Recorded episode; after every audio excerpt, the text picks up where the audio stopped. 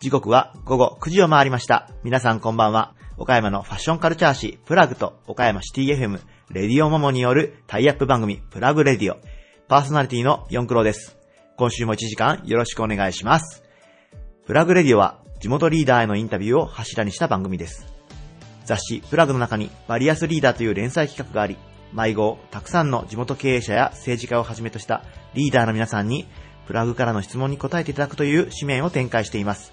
現在はリーダーの皆さんにいただいたお答えを紙面に、そして詳しい内容をこのプラグレディオで放送させていただくという雑誌とラジオの連動企画となっております。それでは早速参りましょう。岡山地元リーダーたちの思考を探るバリアスリーダー。誰もが知る有名企業から岡山の隠れたすごい企業まで約200名の皆さんへプラグ編集長山本とエディターの四九郎がインタビューしてきました。毎回の放送ごとに数名ずつインタビューを公開しています。今回のテーマは、岡山が誇れる人、物、こと、場所、岡山プライド。岡山の偉人や隠れた名スポットなど、県内はもとより、県外の皆様にもお届けしたい岡山の魅力を大公開します。今回のゲストは、株式会社チロロネット代表取締役、安藤久馬さん。岡山県立大学理事長兼学長、辻秀明さん。株式会社リファイン代表取締役、荒木優也さん。株式会社パーブ代表取締役、信江幹夫さん。株式会社スイッチ代表取締役、常次明宏さん。タイメック株式会社代表取締役社長、田中武宏さん。ユニック中四国販売株式会社代表取締役、向井恒明さんです。それではどうぞお聞きください。Various leader produced by Plug Radio. 倉敷を拠点にレンタルサーバーやクラウドストレージの提供からシステム開発までを手掛ける IT 企業、株式会社チロロネット代表取締役の安藤久馬さんです。よろしくお願いします。はい、お願いします。えー少し前になりますが、えー実はチロロネットさん、えーベトナムで、えーベトナムの現地の方以外のあの外国人としては初めてレンタルサーバーの事業の免許が下りたっていうことなんですかね。そうですね、はい営業許可が下りた。営業許可がはい下りた。ベトナム人以外だから日本人初とかではなくて一応もう外国、ベトナムに行ってる外国人としては初めてっていうことを、はい。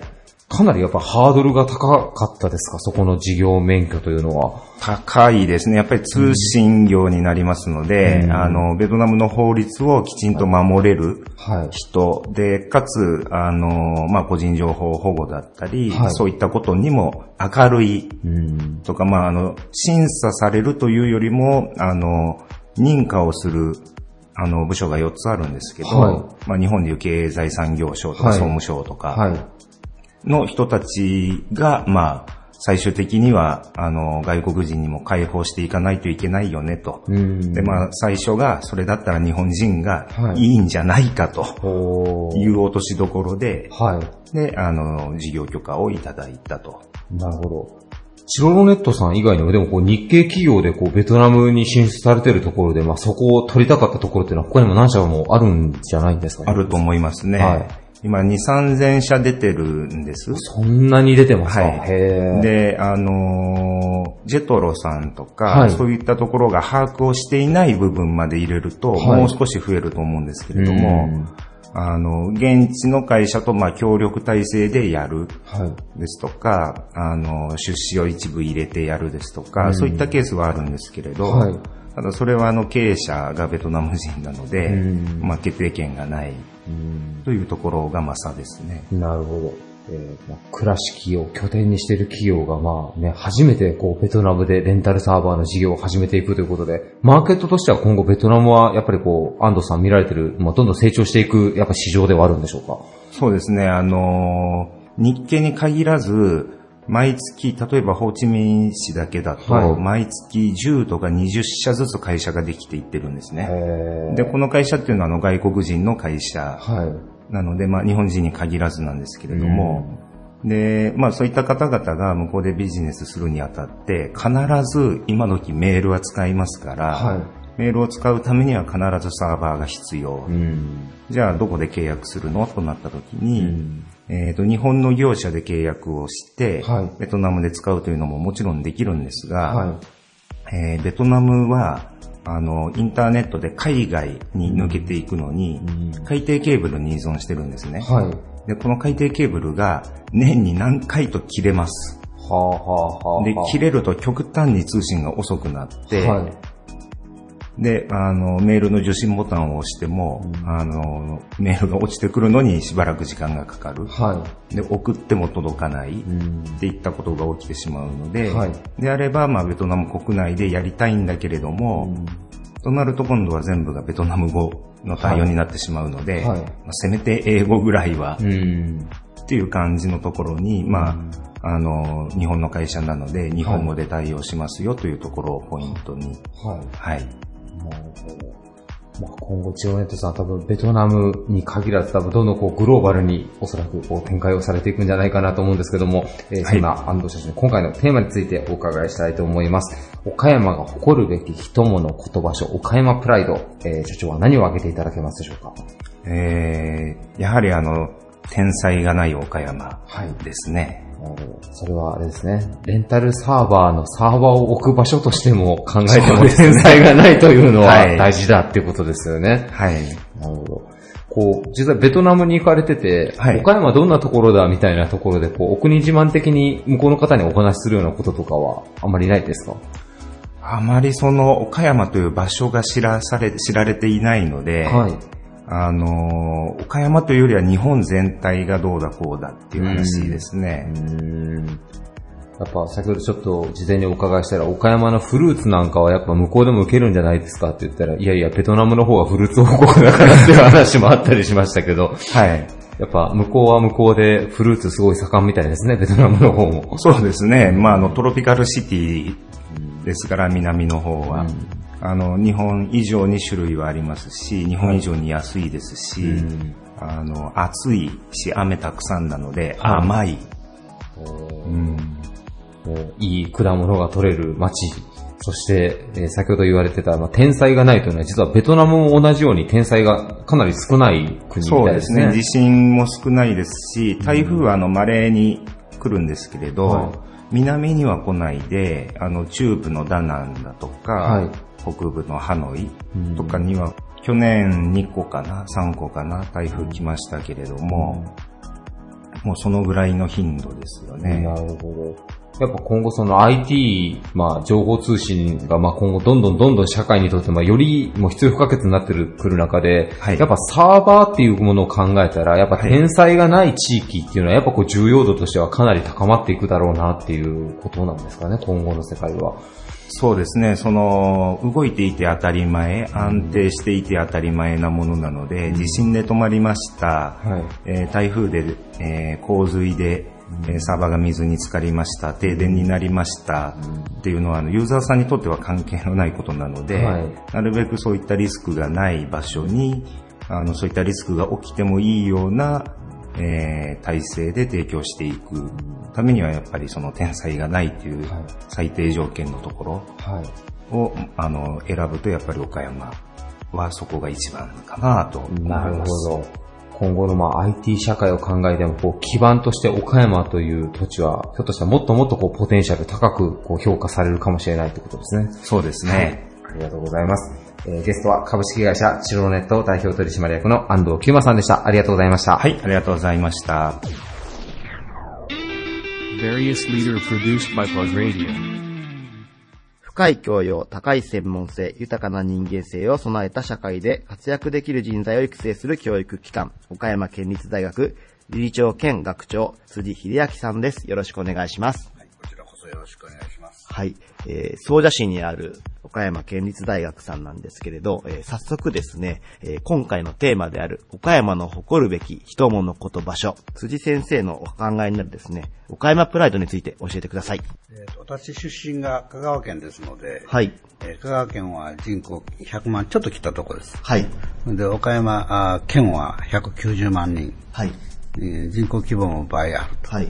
と。で、私は香川県におって非常にあの最近はあの経済活動、賃貸した感じを非常に受けております。はあ、はあ、はしかし、えー岡山県の場合見た場合には、はいやはりあの農業、それからあの工業、あ。はい。それから観光、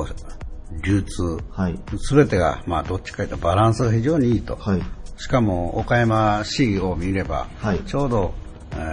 ー中国、四国の、あるいは近畿、九州に向かうこの決定点であるということで、はい。非常にあの活気があるというふうに感じております。まあ人口もそうですし、産業もそうです。し、非常にバランスの取れた街なのかなというところで、そこはまあ、香川出身である、あの、辻先生ならではの、まあ、視点かなとも思うんですけど、もう少し具体的に、例えば産業とかだったらどんなものが挙げられるんでしょうか？まあ、やはり、なんといっても水島工業地帯があるとい。うことで、やはり全国に誇るべきはい。工業地帯ですね。はい。それから、やはり、いい伝統があるとはい。いうことで、あの、倉敷美館、はい。あるいはそこに大原美術館というはい。文化的な拠点もある。はい。あるいは東の目を転じますと、静谷学校はい。という学校もあると。はい。また一方では、あー北の方行くと、はいやはり、三坂三島といって、湯原、湯の郷、はい。お奥津という温泉があって、はい特に湯原温泉は、はい。あの、えー非常に全国的に有名な温泉地帯だ。さらにそこに蒜山、うん大山というふうな一つの大きな観光の拠点があるということは大変魅力がある。さらに農業だけで言いますと、例えば、あーブドウであるとか、はい。まあ、あの、ピオネ、はい。マスカット、はい。それから桃で言えば清水白桃、はい。これはもう本当に世界に誇るべき、はい。えー果物であるうん。というようなこともあるし、それからやはりあの平野岡山県はやっぱり豊かなこの平はい。野、気候温暖はい。ということで非常に 全国に誇るべき、非常にあの、こあの県であるというふうに感じております。なるほど。もう学長からしたらもう随所に魅力が溢れてるんじゃな街なんじゃないかっていうとこなんですよね。例えばまあ伝統であったり観光であったりも、県外から来られてもあの魅力を感じることができるし、まあ実際県内で住居されている方もですね、あのその恩恵を受けているというところで、まあ例えば具体的にはその豊かな水源、まあ一級河川が3本通ってるので、まあ豊かな水源とも言われるんですけど、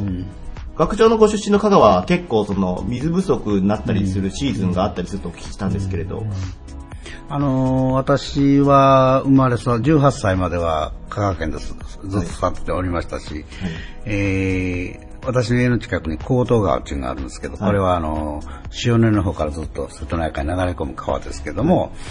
うん、雨が降った後は、わっと流れると水が流れてる。しかし、もう一週間もすると、途端にも枯れ、枯れて水が流れてないというふうな経験しておりました。で、私、赴任したのが最初に、えー大学を出まして赴任したのが、徳島の吉野川の近辺にある、徳島大学に赴任しましたけども、はい。あそこにはもう、とうとうとしたこの水の流れがある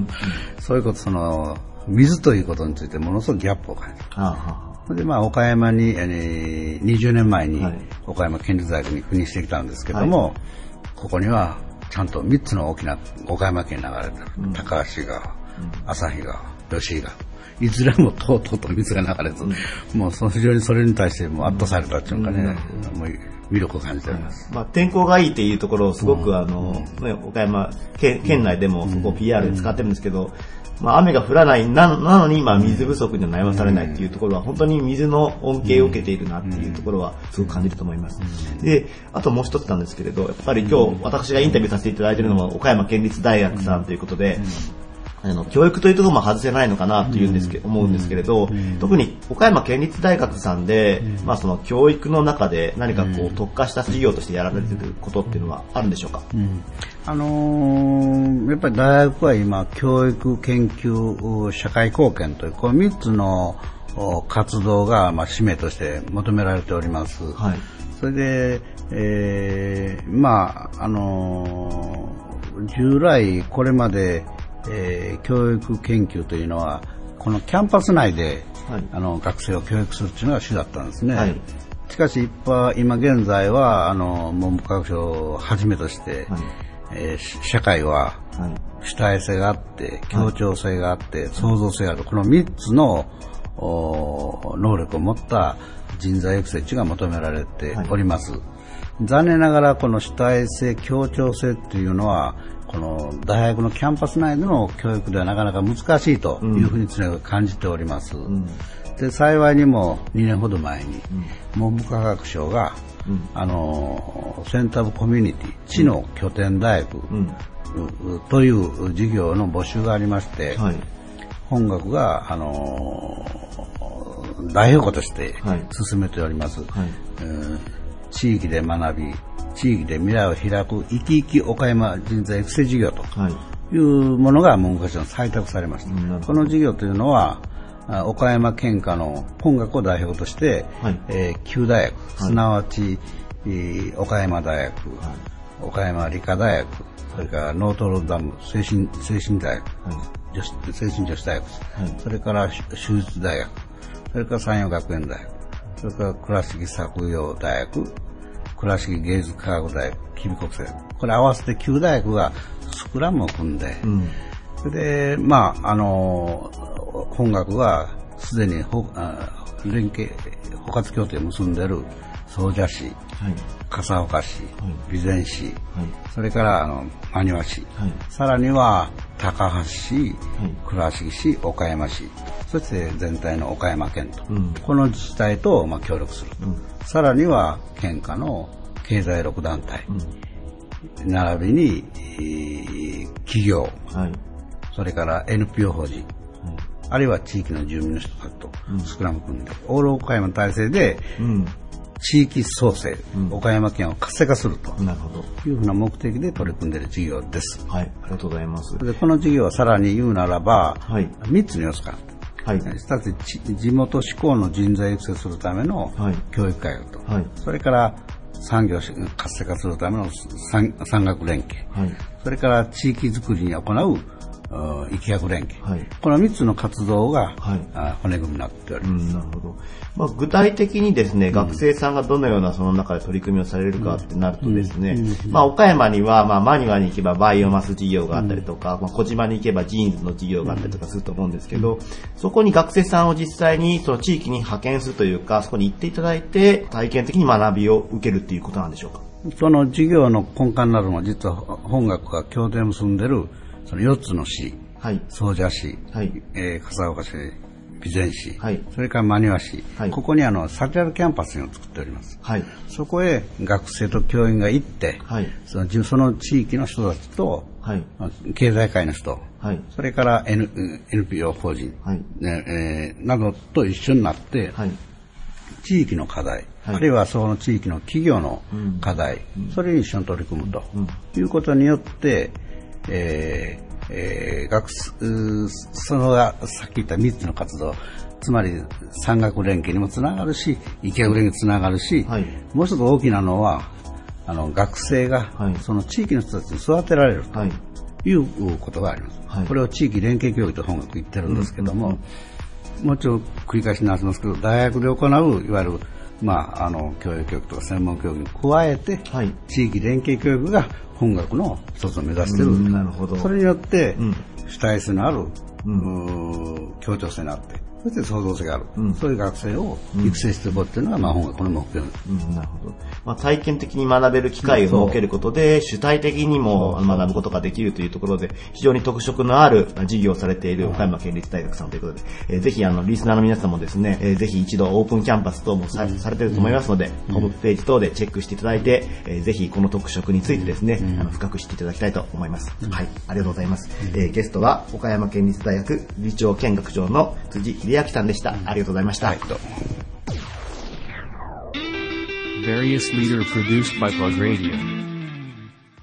モード専門ブランド古着の買取販売を手掛ける、リファイン岡山を運営する会社、株式会社リファイン代表取締役の荒木優也さんです。よろしくお願いします。よろしくお願いします。えー、荒木さんは前回あの成功者の共通点というテーマの時に、えーはい男女問わずモテることと言ってあのね、一世を風靡した、はい。有名な 社長風靡したんですかね。結構、結構僕ら的にはスマッシュヒットだったんですけどね。ありがとうございますあの、岡山市の表町、まあ、中山下になるんですかね、この辺りは。はいで、えっと、モード専門ブランド古着のリファイン岡山を運営されてらっしゃって、えー僕もね、時折ちょっとお邪魔をさせていただいたり、なかなか岡山じゃもう見かけないようなレアなお洋服、たくさん置かれてるんですけども、はい。アルさん、今後もやっぱもっともっとアイテム数は増やしていく予定なんですか？そうですね。もっと深い部分と、こうちょっと広くもっといろんなブランド入れることと、まあ、両方やっていきたいって感じですかね。なんかこう、ハイブランドだけじゃなくて、これからのなんかね、まだあんまり日本人が知らないような新しいブランドもたくさん、まあ、モードからストリートから問わず入れられてると思うんですけども、はいバイイングするときに何かこう気をつけてることとかはあるんですか、リファインさん。そうですね。結構全国から、こう、本当にそのジャンルのマニアみたいな人もオンライン買い取りだったりも受け付けてるんでまあ、やっぱ、知識をちゃんと入れるようにはしてますかね。うんみんなスタッフもそうですけど。なるほど。ぜひあの、お洋服好きの方はぜひ一度、えーリファイン岡山さんチェックしていただけたらなというふうに思います。えーでは今回のテーマについてお伺いしていきたいと思います。岡山が誇るべき人物こと場所、岡山プライド、荒木さんは何を挙げていただけますでしょうか？はい。えー、まあ、古着文化みたいなもので、まあ、自身のこう、会社みたいな感じになっちゃうんですけど、はいまあ、そういうところで、まあ、昔、こう、古着屋も多かったですし、まあ、こう、バイヤーの方とか、まあ、アパレルの経営者の方とかも、岡山出身の方多いんで、まあ、そういったところで、まあ、アパレル？まあ、古着みたいなところですかね。まあ、岡山のアパレル、まあ、特に古着文化みたいなところが岡山が誇るべきものだと。そうであってほしいっていうのも込めて。そうですね。でもこうね、とあるあの有名な古着屋さんなんかは、昔あのね、もう今はないですけど、スマップのはい住宅とかが、はいあまああの方たちもヴィンテージから何からお洋服すごい詳しい人たちですけど、ねお忍びで岡山に買い付けに来るぐらい結構有名な古着屋さんがあったりとか、はい。まあ、あとアパレルで言うとね、あの、うちのプラグの方にもよく出ていただいてますけど、最近だったらストライプインターナショナルの石川さん。で、まあ、大手だったら実はあの、ワールドの創業者岡山出身の方だったりとか、はい。あと、僕ら世代よりはちょっと上の世代になりますけど、バンジャケットってまあ一世風靡した、あのもうメンズのね、日本のファッションを50年早めたって言われるようなブランドの創業者、石津健介さんも岡山の出身だったりとかで、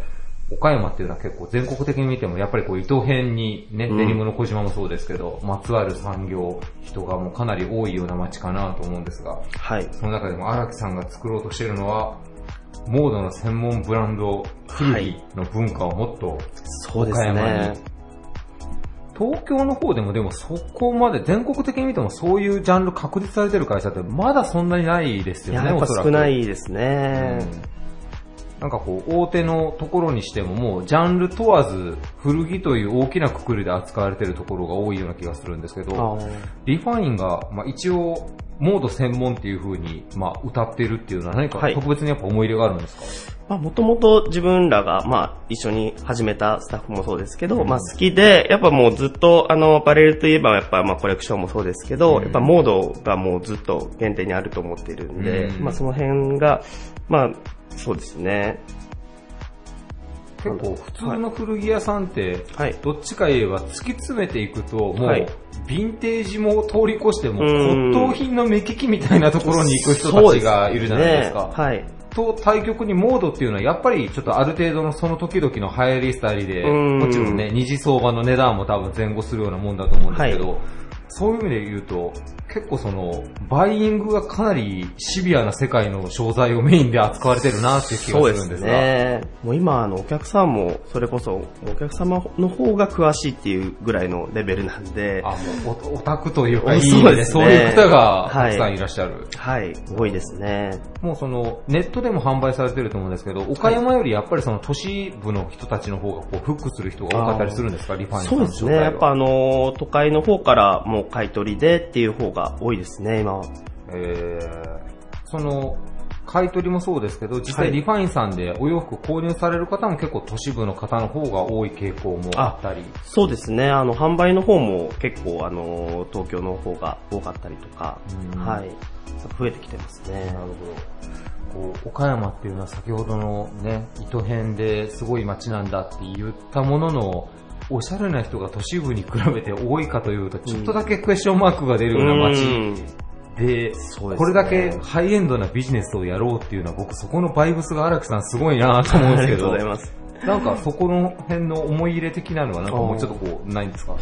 なんか昔、それこそ古着屋もそうなんですけど、はい。まもっとセレクトショップもコアなものとか置いてるようなショップが、はいはい。まあ全国的にそうなのかもしれないですけど、はい。多くて、やっぱ自分らが買うものがないとかっていうのを、やっぱ岡山っていう、まあ僕もずっと生まれも育ちも岡山なんですけど、はい。まあ服屋がないとこに服屋があるっていう、まあないとこに何か作るっていう方が、まあテンションが上がるっていうので、はい。まあ基本的にないものを中心に、これからもやっていきたいなっていうところですね。なるほどすごいニッチなジャンルになると思うので、なるほど、なはいるほど。もう服好きのね、服好きによる服好きのためのお店を 作ろうとされてるわけですね、岡山でそう。ですね。アパレル立国を目指して岡山を。はい。はい。ぜひあの、お洋服好きな方は、ぜひ一度あの、リファイン岡山の方、何度も言いますが、まあ一度はね、ぜひお店の方にも足を運んでみていただけたらなと思います。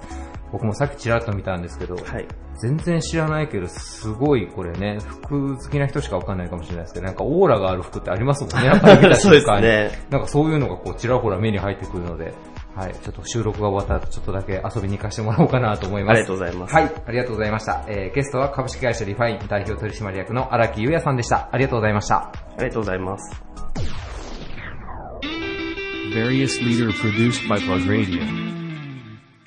岡山市にパーブミックス、パーブミックスリコ、パーブミックスアリーの3店舗を展開するヘアサロン、株式会社パーブ代表取締役の信江幹夫さんです。よろしくお願いします。よろしくお願いします。えー、信江さん、えー、パーブミックスさんは、実はプラグのもう大恩人なんですが、もうね、14年前の創刊時から、はい。ずーっとスポンサードをいただいている方の一社で、いえ。信江さん、2018年もよろしくお願いしまします。はい、えー、ではその信江さんに、えー今回のテーマについて、えーお伺いしていきたいと思います。岡山が誇るべき人、物、こと、場所、岡山プライド、えー、信江さんは何を挙げていただけますでしょうか？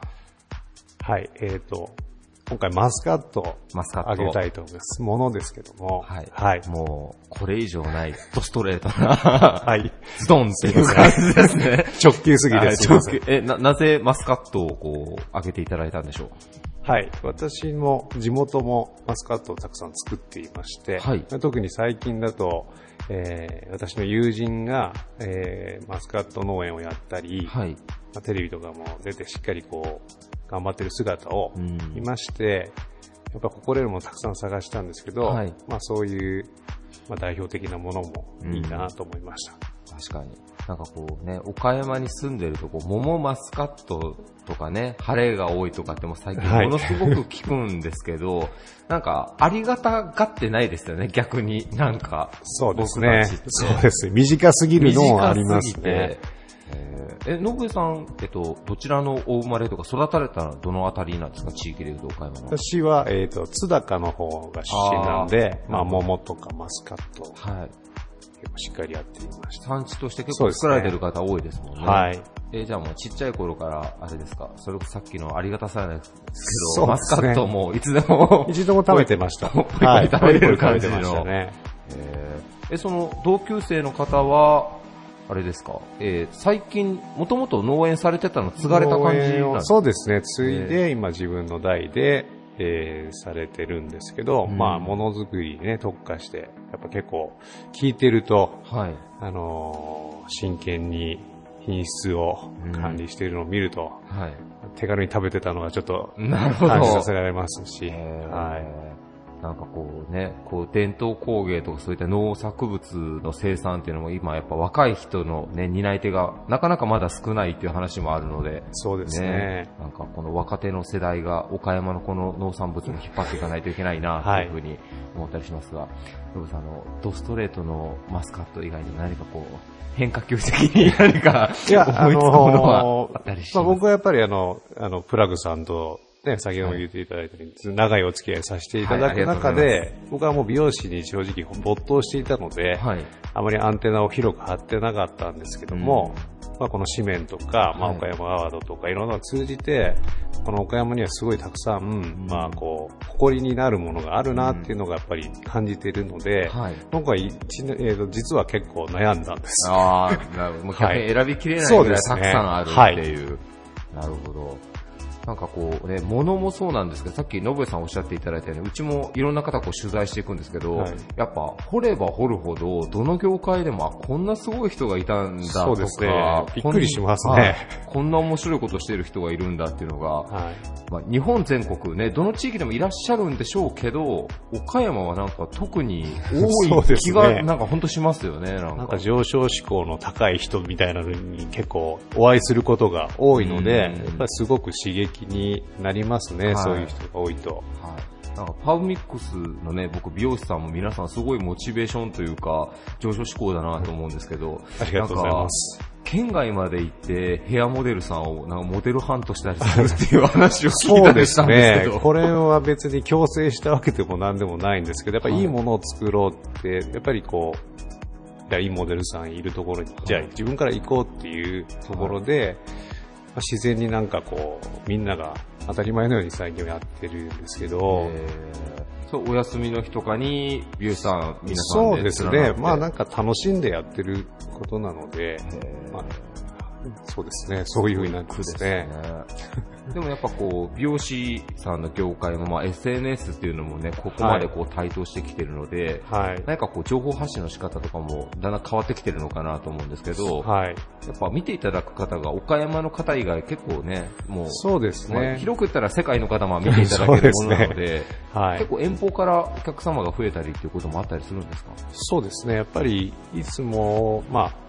まずはね、来ていただいているお客様へのメス、え当ててのメッセージももちろんなんですけど、やっぱ新しい人に向けてとか、まあ、常にこう、いいものを発信していこうっていうのをみんな考えているので、まあ、それを見ていただいて、まあ、たまたま、まあ、近県の方だったり、遠方からも、あの、わざわざ足を運んでくれる方がいるっていうのは、やっぱり最近の、この文化ならではかなという感じています。なるほど。まあそういったもう可愛いとか綺麗とか、ねまあそういうものもこう発信されながらも、パウミックスさん、多分あの他のサロンさんよりもかなりヘッドスパにあのかなり力を入れて いらっしゃるサロンさんという印象があるんですけども、はい。はい。今どういったなんか機械というかメニューをされてらっしゃるんですか？今はですね、最初は頭だけヘッドスパの方を力入れて、えー個室のメニューを始めたんですけども、はいまあ、それが、まあ、やっぱり結構好評でして、で、そうやってるんだらお客様からも顔やらないのと。うん。で次、体やらないのという声があって、まあ、結構じっくりうちは、あの、準備してやからやるタイプのお店なので、はい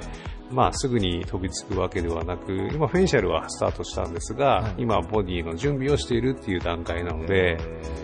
まあ早くやってよと言わ言われるんですけども、はいちょっとそこは、あの、じっくりと、うん。まあ、トレーニング中ですね。はい。もうだいぶ前からなのかもしれないですけど、本当の意味で美容師さんがもうね、ただ髪を切ってもらうとかっていうところだけじゃなくて、本当リラクゼーションスペースとして。そうですね。ね。本店の方だけなんですけど、はいまあ一部そういうえー内面からの美も提供できればと思ってます。はい。えー岡山トップサロンの一角、えーパーブミックスさんのグループへ、ぜひ皆さん、えーチェックしていただけたらと思います。えー、ノブエさん、2018年もどうぞよろしくお願いします。よろしくお願いします。えーゲストは株式会社パーブ代表取締役の信江美京さんでした。ありがとうございました。ありがとうございました。Various leader produced by Plug Radio. ホームページ作成からネットショップ開業、運営支援まで手掛けるウェブサイト制作会社、株式会社スイッチ代表取締役の常次明宏さんです。よろしくお願いします。よろしくお願いします。えーまず、数々の岡山の企業さんのですね、ウェブサイトを制作されているスイッチさんなんですけれど、はい。えーまあ、常次社長にお聞きしたいのが、スイッチさんでは、また働き方が一般の企業さんとは少し変わっているということなんですけれど、はい一体どういうのは具体的にご紹介いただいてもよろしいでしょうか？あ、はい。えっ、と、スイッチでは、あの、まず、えっ、と、修行時間の、まあ、しし修行時間ですかね。修行時間をちょっとフレキシブルにしてるっていうのがあって、まあ、具体的に言うと、まあ、例えば9時から10時の間に、あの、来ていただければ、来て働いて、まあ8時間働いて帰っていただければいいっていうような企業、あの、始業時間の方を採用してます。なるほど。はいえーと、それは、まあ、9時に来ても10時に来てもいいんだけれど、10時に来た方は1時間帰るのが遅くなるよっていうそういうことです、そういうことです。そういうことです。なんで、あの、まあ、当然早く帰りたい日だったりとか、はい。あの、まあ、忙しい日だったりとか、はい。もうちょっと早くして、来て、あの、長い時間働きたいとか、まあ、いろんな理由あると思うんですけど、はい。なんで、そこに対応してるっていう、まあ、なんで、まあ、そんなことをしているかっていうのもあって、まあ、はい例えば9時からっていう始業時間にきっちり決めてしまうとですね、まあ、やっぱ、今の世の中、なかなか、その時間にぴったり来るのって難しいし、結局、それに対して、じゃあ、遅れたって、もうこちらも見なきゃいけないじゃないですか。あの、遅刻とか。まあなんで、確かに遅刻はいけないんだけど、結局いろんな理由で遅刻することってあるんだと思うんですよね。それは、その、まあ、いちいちっていう言い方はおかしいかもしれないけど、まあ、一つ一つ取り締まっていかなきゃいけないって、こっちも結構大変だし、向こうも結局ちょっと遅れて怒られるのも、いきなり朝い、朝一からテンション下がるでしょ。まあ、そうですね。なんで、そういったことって結局、離職にもつながるんじゃないかなっていうのもあって、当然ね、あの、雨の日で、やっぱり交通渋滞してたりとか、いろんな理由で遅れることってあると思ってて、で、なんでまあ、そのあたりを結構、そういう考え方にさせてもらって、まあ、要は朝一の、まあ、まあ、ちょまあ、辞める理由の一つになってるんじゃないかなっていうところを一応排除させてもらったっていう。まあ、そこで、まあ逆に言うと、朝から気持ちよくスタート切ってもらいたいなっていうところで、ちょっと甘いって言えば甘いんだけど、まあ、まあ自由な、まあ、それでまあ、とりあえずまあ僕らの業態だからできるっていうところでもあるとは思いますね。まあ、ウェブ制作会社だとすれば、やっぱりその、まあ、やっぱ時間がすごく労力もかかるようなお仕事だと思いますので、はい。その中でその、モチベーションの方をですね、はい。まあご自身でマネジメントしてもらうための工夫でもあるのかもしれないですね。そうですね。もうほとんどが一人一人がやっぱり個人事業主みたいなイメージで、はい。一人一人が一人一つのプロジェクトを完結させていく商売というか職業になるので、やっぱりそのあたりの時間、まあ、タイムマネジメント的なところは、まあ、行うのに、まあ、要は早く出たり、遅く帰ったり、まあ、その、まあ逆に言うと、今はそんなに忙しくないから遅く行ってもいいとか、はい。まあ、まあその辺の調整は自分でできるような体制にしてるのもありますね。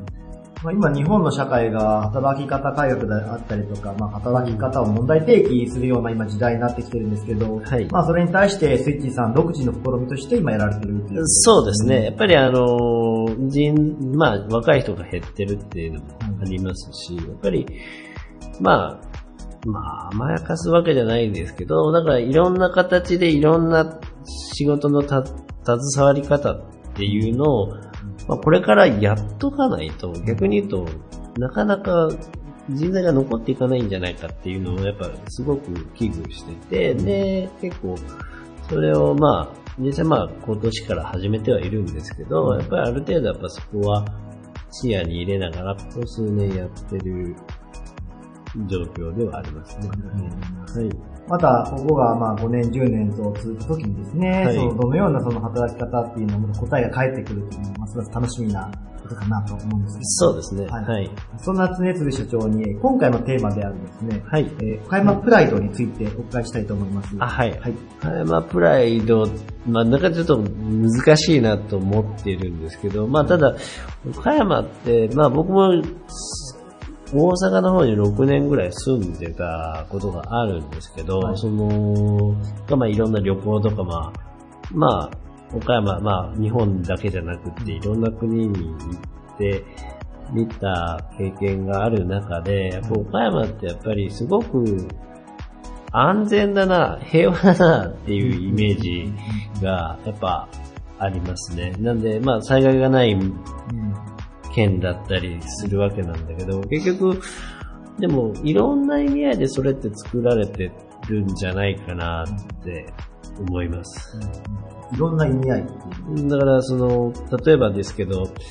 当然災害が来ないからとか、まあ、っていうのは大きいとは思いますし、あとは、なんだろうな、いろんなものが普通にあるし、ないもの実はそんなないんじゃないかな。まあ、当然ね、あの、このブランドが売ってないとかっていうのはあると思うんですけどさ、昔から言うとですね、やっぱりネットのまあ、がネットショップっていうものが、まあ、今僕らの商売も変わってることかもしれないんですけど、やっぱりそういったものだったり、物流の関係だったり、まあ、あとは、まあ、交通機関ですよね。その関係で、まあ、急に言うと、ちょっとの時間でもうどこでも行けるじゃないですか。だから特にやっぱり岡山って交通の要衝になってるの多分、まあ、なんとなく聞いたことは、まあ、あると思います。よく考えたらすごいなっていうことっていっぱいあると思うんですけど、そういったものも一つのその、安、まあ、安全とか安心とかっていうか、何なんだろうね。あの、まあ、交通整備されてて、なのでそこのあたりも平和に感じる部分でもあるんじゃないのかなと思って、まあ僕なんかまあ、む昔あの、まあ僕の出身和気っていう、和気町っていう、まあ、町なんですけど、結局僕今40歳だけど、その、まあ小学校ぐらいまでね、まあ、まあ、ジャンプってあるじゃないですか。はい、ありますね。はい。ジャンプって、まあ、今、今普通に、ね、あのー書店に並んでたり、はい。コンビニにあると思うんですけど、僕らの時代って書店に並ぶのが、はまあ、山陽自動車道もまあなかった時代なんで、まだ、まあ、立つ、まあ、通る前だったんですけど、結局、書店に並ぶのに1週間遅れだったんです2週間遅れですか？週刊誌ですよね。週刊誌で1週間ぐらいで、まあ今で考えてもおかしいな話なんだけど、ね。はい。ぐらいで来てたような気がします。あとやっぱり、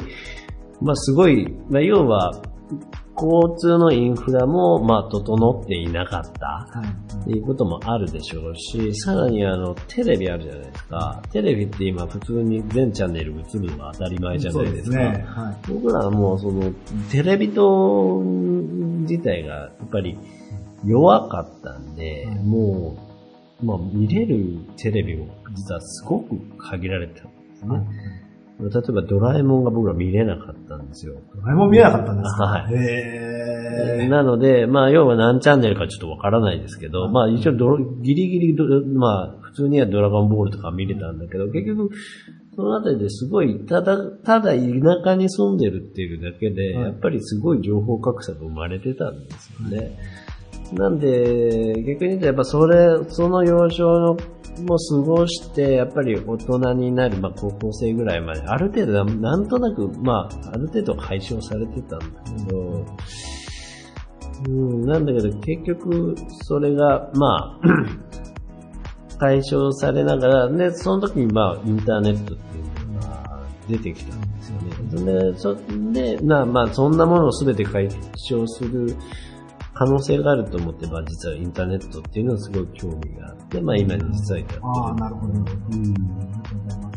まあその、まあ当時、その時代のね、何十年も前ということになりますと、まだインフラが整う前は、はい確かに不便さっていうのはあったかもしれないですけど、はい。まあ時代の変化とともにインフラが整って、はい。まあ、都市部と地方都市とのその不便さ、不満さっていうのはもしかしたらうん生ま,、生まれつつあってですね。そうですね。ねなのでやはいっぱりそこで岡山の住みやすさであったりとか平穏に暮らせる街っていうのが、その魅力が高まってきた、あの、うん相対的に高まってくると、うんいうことが言えるのかもしれないそうですね。まあそうだと思いますね。やっぱり、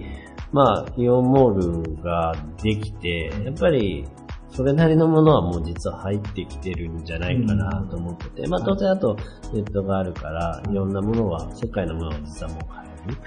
うん、っていうところもあるので、本当もう、先ほどまあ言われた通りね、本当もう格差自体はもうほぼないんじゃないかなと思います。ありがとうございます。えーぜひ、あの、これを皆さんの岡山の魅力ということで、うんまた味を噛み締めてもらってですね、はいえーまあ、日々また活動していけたらなと思います。はい。えーそしてですね、あの、すごくあの、前向きにですね、働き方を提案されているスイッチさん、えーウェブサイトのお仕事に興味のある方、ぜひぜひチェックしてみてほしいと思います。よろしくお願いします。ゲストは、えー株式会社スイッチ代表取締役のですが、きひろさんでした。ありがとうございましたあ。りがとうございました。Various leader produced by Plug Radio. 悪なき時間への挑戦をコンセプトに、スピーディーにクオリティの高い製品を提供する試作品製造メーカー、タイメック株式会社代表取締役社長の田中武宏さんです。よろしくお願いします。はい、よろしくお願いします。えー前回もご出演いただいて2回目のご登場なわけなんですけども、えーちょっとかなり変わったというか特殊なお仕事で、えー自動車の試作品の部品なんかをこう製造されてらっしゃるということなんですけども、はい。今どうですか？やっぱこう、新しくできる車のことが誰よりもいち早くわかるっていう感じなんで、僕はなんか聞いててワクワクしたりするんですけど、そうですね。はい。はもちろん、あの、あまり口外はできないんですけど、そうですよね。あの、開発のスケジュールっていうのは教えていただいたりします、ね。なるほど。はい。いや、あの、もう、失礼ながら、そうじゃにそんななんかこう、面白いお仕事をされてる会社があるんだなっていうのをね、なんかこう、若い人にもっと知っていただきたいなと思ったりなんかも、そうですねはい、するんですけども。えーでは、田中社長に今回のテーマについてお伺いしていきたいと思います。はい岡山が誇るべき人物こと場所、岡山プライド、えー社長は何を挙げていただけますでしょうか？はい。えー僕の場合はですね、僕の師匠でもあります、伊藤健介さんという方を。伊藤健介さんいただきたいと思います。はい。すいません、えっと、伊藤健介さん、どういった方かちょっとご紹介いただいてもいいでしょうか？はい。えー伊藤さんはですね、岡山県の高橋市、現在の高橋市出身の方で、はい。えー就職で京都の方に行かれまして、はい。そこであの、有名な京セラの創業者の稲森さんと出会いまして、はい。えー京セラさんを共同で立ち上げた方で、うん。えーその後、三代目社長も務められたとはい。いう方で、えー今、岡山の方で、えー若手経営者にですね、えー自分が経験してきたことですとか、うん。えーいろんなことをこう教えようということで、僕が今、いろいろ勉強させていただいているはいという方ですね。なるほど。尊敬している方です。なるほど。はいなんかこう、京セラというと、どちらかといえばね、やっぱりどうしても稲森さんのお名前の方が結構前に出ることがあるんですけども、まあ、懐刀というか、もう一人伊藤さんという方が、岡山出身の方が京セラ立ち上げからもうあの活躍してらっしゃったと。そうなんですね。田中社長ご自身、その伊藤さんに、まあいろんなことをこう、まあ勉強会なんかで教えていただいてると思うんですけども、はい。何かこう特に印象に残られてることなんかはあったりされますか？伊藤さんの教えの中で。はい。一番はですね、はいあの企業には理念が必要だと。うん。理念経営こそがこれからの時代を生き延びていくための必要なあーことのうちの一つだというふうに教わりましたので、えー我が社にも、まあ、経営理念というのは実はなかったんですけど、はい。もう僕があー社長を受け継いでからですね、伊藤さんからそういうことを教わりまして、はい。えー経営理念というのを作って、はい。で今一生懸命その理念の実現のために頑張ってやってるという状態です。なるほど。はいなんかね、それこそ稲森さんはフィロソフィーっていうのを、まあ、会社の哲学をこう大事にっていうこともありましたけども、はいやっぱもうそこの理念というかもう思いのところが一番大事なんですかね。やっぱこう経営者の皆さんっていうのは。そうですね。僕はそういうふうに教わってます。なるほど。はいちなみにこの収録の翌週ぐらいにあのタイメックさんの会社でその伊藤さんの勉強会が行われるということでお聞きしてるんですけども、はい。毎回いろんな会場、岡山県内いろんなところでこう開催されてらっしゃるんですか、その勉強会は。えっ、と、そうですね。会員企業を回ることもありますし、はい大体同じ場所でやったりとかっていうのが多いんですけれどうんも、はい。結構製造業の方が多いんですかその勉強会。そんなこともなく？そうですね。やはり、京セラさんが製造業ですから、はいあまりサービス業の人たちには響かないのかもしれないっていう面では製造業が多いのかもしれないですね。あ、じゃあ結構その、製造業の方に結構ピンポイントでためになるようなお話なんかも結構随所に散りばめてお話しいただいているというような。はい。おっしゃる通りです。なるほど。これ、リスナーの方でその製造業を経営されている方で、そんな勉強会あるんだったら行きたいなみたいな人はどうしたらいいんでしょうか？あこれはですね、僕もあの、選ばれて、選んでいただいた方で、あ。ええあの、会員をいつも募集してるわけではないみたいなので、あ、はい。ちょっとそういう、ちょっとだけハードルがややちょっと高い 勉強会でもあるって感じなんですね。そうはい。じゃあもしちょっと興味がある方は、ね、タイネックで田中社長にちょっと聞いてみるのも一個手当てですかね。なんか入会というか、あの、はいしたい方がいらっしゃったら。そうですね。なるほどはい。いやでも、伊藤さんが高橋のご出身っていうのは、高橋の方はひょっとしたらご存知の方多いのかもしれないですけど、はい岡山県民の方って意外に多分ひょっとしたら知らない人が多いかもしれないですね。多いんじゃいないかと思いますねうん。はい。あの、すごく、なんていうか、控えめというか、あんまり自分が自分がっていう方じゃないので、はい。あの、いろいろ表彰なんかもね、実は県内でしてるんですけど、はいご自分の名前を冠した賞とかには絶対しない方なので。へー。もう、なんか、もうなんか、平たい言い方で本物って感じがしますね。なんかそういう姿勢を見ると。ねはい。もう5年でで言うと何歳ぐらいの方今年80歳になられましたね。まだまだお元気でというはい。はい。感じです。もう、お酒もたくさん飲まれて。でもたくさん飲ま非常にお元気で。小柄な方なんですけどね、はい本当にバイタリティ溢れる方で、ファイティングスピリットだ、みたいなこともよく言いますしね。はい。やっぱあれですね、70代、80代ぐらいの経営者の方って今でもやっぱバリバリお元気の方やっぱ多いですよね。なんかパワーがあるというか、やっぱり。そうですね。はい。なるほど。じゃあ、えー、社長、あの、タイメックさんについて、あの、まあ、これ放送2018年なんですけども、はい今年のこう、タイメックさんのこう、はい目標というか、今後の動きについて最後ちょっとお話しいただいてもいいでしょうか？はい。そうですね。あの、今後の動きと言いますと、やっぱり我々製造業なんですけれども、はいあの、会社ではですね、あの、うちは製造業、ただの製造業ではなくて、はい良いものづくりというサービスを提供するサービス業だよっていう話をしてますので、はい。より、あの、よより良いものづくりサービスを提供してですね、はい。やっぱり地域に貢献したりとか、お客様に貢献したりとか、うん。という風な形で、より、あの、求められる企業に、ねはいなっていかなきゃいけないなっていうことで、やっぱり社員と一緒にですね、高みを目指して頑張っていきたいなというふうに思ってます。ありがとうございます。はいえー実は僕個人的に一番気になってるのは、タイメックさんのホームページ、なんかすごくポップでなんか印象的な感じで作っていらっしゃるので、ぜひ皆さん、あの、ホームページの方もご覧いただけたらと思います。えーゲストはタイメック株式会社代表取締役社長の田中武宏さんでした。ありがとうございました。ありがとうございました。Various leader produced by Plug Radio. 古川ユニックのえークレーンを取り扱う企業、ユニック中四国販売株式会社代表取締役の向井恒明さんです。よろしくお願いします。よろしくお願いしまはいす。。えーまあ、ユニックといえばですね、まあ、そのクレーンを販売していはいるというところで、まあ、日頃街中で、まあ、見かける方もいらっしゃるとは思うんですけれど、そうですね。多くの方は、特に男子ですね。そうですね。はい。幼少期の頃に働く車ということで、クレーン車だったりとかですね、はい。はい。いろんなダンダンプカーだったりとかっていう、えー遊んでたっていう時代があったと思うんですけど、はい。まあ、そのクレーンはい。をえ取り扱って、まあ、はい。販売されていると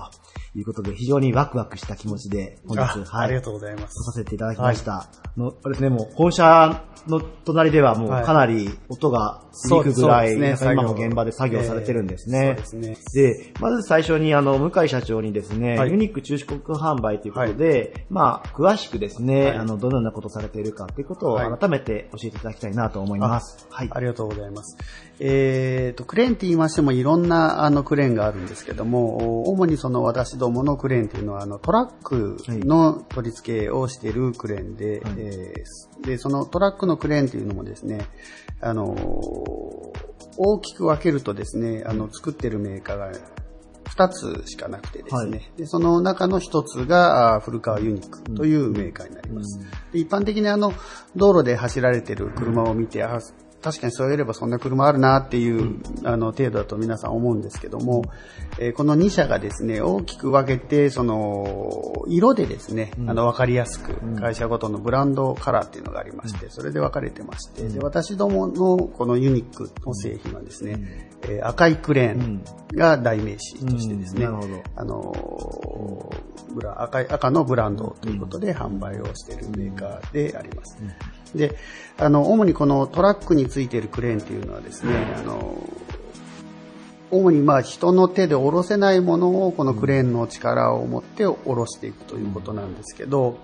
あの製品とかですね、いろんな商品をですね、あのトラックの方に、あの工場で積んでもらって、で、その積んだトラックがあ街のあちこちに走っていって、その街でえそのものを下ろすために必要となるのがこのクレーンと。うん、なるほど。そういうような商品をうちの方は販売していると。まあ、建築業界だったり、まあ、時には運送業界だったり、そうですねということを、あの、下支えをされているということですよね。でまあ、あの、いろいろした種類があるということで、ええまあ、クレーンと言っても、まあ、カニ型のクレーンみたいなのがあるそうでということですね。すね。はい。あの、はい。そうですね。うちだとあのミニクローラークレーンというようなあ名前で、えー販売しているんですけども、あの狭いところでトラックで入れないようなところ、例えば、えー、と墓地であるとか、それからあーダムのお工事現場であるとか、山の上とか、あるいはあのビルの屋上とかにですね、えーそのクレーン、車、あえっ、と、クレーンをで、機械を下ろしてですね、で、そこで、えー足を広げて使うというような、あ形でね。なかなかね、あの、音声ではちょっと伝わりにくい部分もあるんですけど、皆さんのカニクレーンとかですね、そうですね。いろいろ調べてい。ただけたら、あの、あ、こんなクレーンがあるんだというような形にね。はい。なりますよね。はい。はい。他にもやっぱりこう、えー海で使うマリンクレーンもあるんですかね。そうですね。はい。あの、船の方も大きなあの、タンカーにつけるものから、小さなあの、岡山県内だとあの、牡蠣の養殖とかで使われるものとか、いろんなあの、船にも使われております。クレーン車、クレーン以外にも、はい。他にも何かこう取り扱われてるそうですね。あの、もう一つ、あのーうちの商品として、あの、メインになるものがですね、あの、キャリアカーって言いまして、えー乗用車をですね、運ぶ、トラックに乗せて運ぶ、あの、機械といいますか、装置といいうものですね。はい。ぜひあの皆さんね、あの街中で今度見かけた時は赤色に着目していただいてっていうことが、はい。はいはい UNIC と書いてますんで、はい。まあ、ユニックさん自体は、まあ、あの、プレーンの代名詞としはいて、なんかこうもう言われているようなところもあるんですけれど、えーぜひあのですね、赤色のユニックそうですね。にあのええ。注目していただけたらなと。ぜひよろしくお願いします。はい、はい思います。はい。そんな向井社長にですね、はい。今回のテーマである、はい。岡山プライドですね、はい。岡山の誇るべき人、物、はい。こと、場所、岡山プライドについてお伺いしたいと思うんですけれど、はい。一体どのようなことを挙げていただけるでしょうか？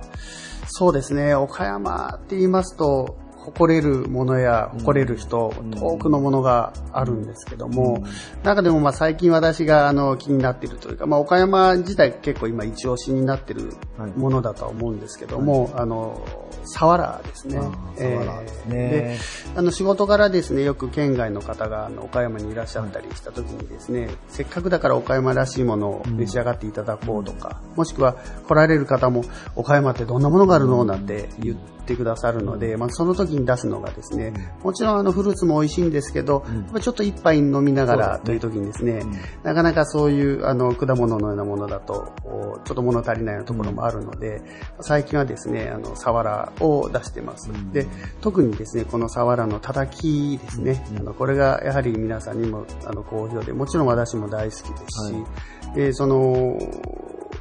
他にこう類を見ないと言いますか、あの特に関東の方とか来られてもですね向こうで食べたことがないようなものなので、まあ、そういうところで大変こう珍しくもあり、美味しくもあるということで、あの喜んでください。まあ、サワラもですね、すごく、はい。あの、あっさりとした、ええ。あの、味わいが美味しいお魚なんですけれど、はい。たたきというのは、あの、昔からあるようなものではないですよね。そうですね。私も幼少期に食べた記憶はほとんどなくてですね、はい。どちらかといえばサワラっていうとそのねっとりとしたあの、お刺身であるとか、あの、いわゆる味噌漬けとか、西京漬けとかあの塩焼きにするようなものが多かったように思いますね。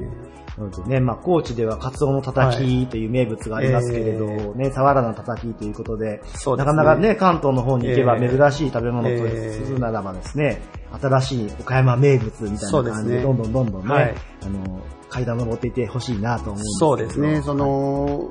岡山でカツオのたたきが食べれたり、東京でもカツオのたたきが食べれるけど、やはり本場は高知だっていうようなのが本物のこう名物だと思うんですね。で、サワラのたたきは、まだまだやはり県外では、あの、マイナーな食べ物なので、まあ、それがよりメジャーになって、本場が岡山なんだっていうことになってこその名物だと思うので、えーそうなるように、まあ私もできるだけたくさんの人にですね、サワラのたたきを食べてもらってですね、あの、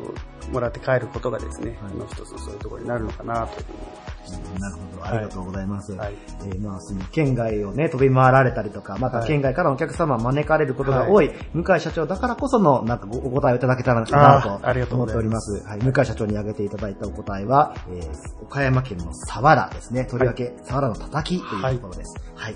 えーありがとうございました。はいえーゲストは、ユニック中四国販売株式会社代表取締役の向井恒明さんでした。ありがとうございました。ありがとうございました。Various leader produced by Plug Radio.